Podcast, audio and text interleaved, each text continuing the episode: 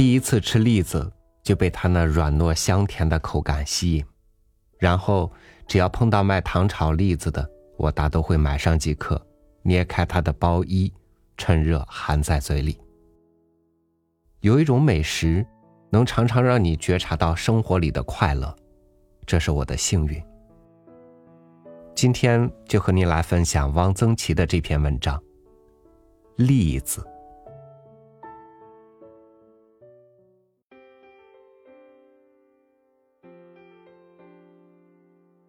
栗子的形状很奇怪，像一个小刺猬。栗有斗，斗外长了长长的硬刺，很扎手。栗子在斗里围着长了一圈一颗一颗紧挨着，很团结。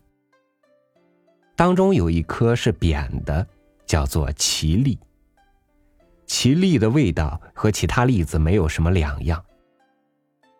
坚果的外面大都有保护层，松子有鳞瓣儿核桃、白果都有苦涩的外皮，这大概都是为了对付松鼠而长出来的。新摘的生栗子很好吃，脆嫩，只是栗壳很不好剥，里面的内皮尤其不好去。把栗子放在竹篮里，挂在通风的地方吹几天，就成了风栗子。风栗子肉微有皱纹，微软，吃起来更为细腻有韧性。不像吃生栗子会弄得满嘴都是碎粒，而且更甜。贾宝玉为一件事生了气，袭人给他打岔，说：“我想吃风栗子了。”你给我取去。怡红院的檐下是挂了一篮风栗子的。风栗子入《红楼梦》，身价就高起来，雅了。这栗子是什么来头？是贾蓉送来的，刘姥姥送来的，还是宝玉自己在外面买的？不知道，书中并未交代。栗子熟食的较多，我的家乡原来没有炒栗子，只是放在火里烤。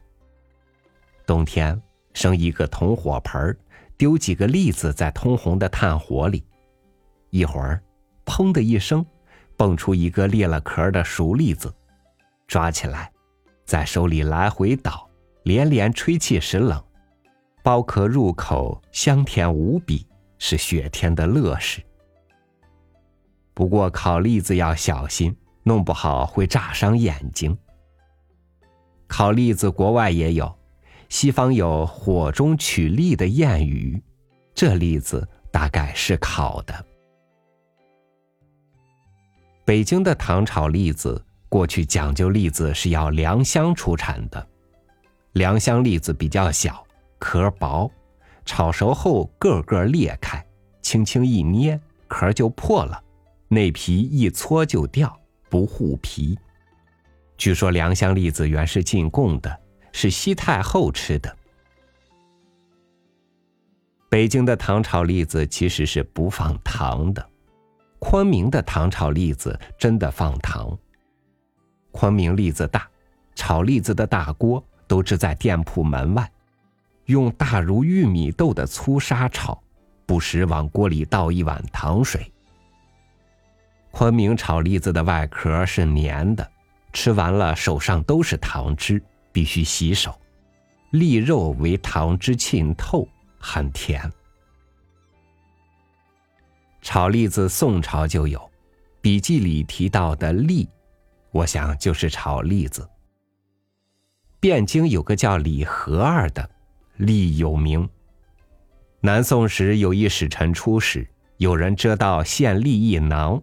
即汴京礼盒而也，一囊栗寄托了故国之思，也很感人。日本人爱吃栗子，但原来日本没有中国的炒栗子。有一年我在广交会的座谈会上认识一个日本商人，他是来买栗子的。他在天津曾开过一家炒栗子的店，回国后还卖炒栗子，而且把他在天津开的炒栗子店铺的招牌也带到日本去，一直在东京的炒栗子店里挂着。他现在发了财，很感谢中国的炒栗子。北京的小酒铺过去卖煮栗子，栗子用刀切破小口，加水，入花椒大料煮透，是极好的下酒物。现在不见有卖的了。栗子可以做菜，栗子鸡是名菜，也很好做。鸡切块儿，栗子去皮壳，加葱姜酱油，加水淹没鸡块儿。鸡块熟后，下绵白糖，小火焖二十分钟即得。鸡须是当年小公鸡，栗须完整不碎。罗汉斋亦可加栗子。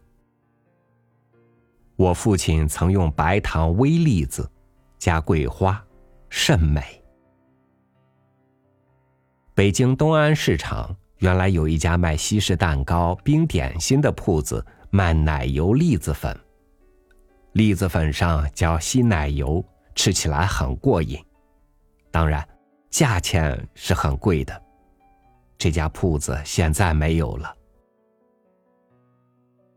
羊羹的主料是栗子面儿，羊羹是日本话，其实只是潮湿的栗子面儿压成长方形的糕，与羊毫无关系。河北的山区缺粮食，山里多栗树，乡民以栗子代粮。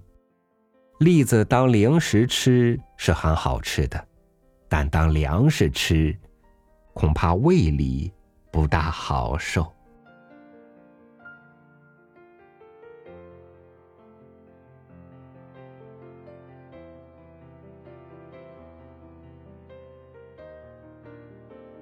对待食物的态度，往往也能折射出一个人的生活状态。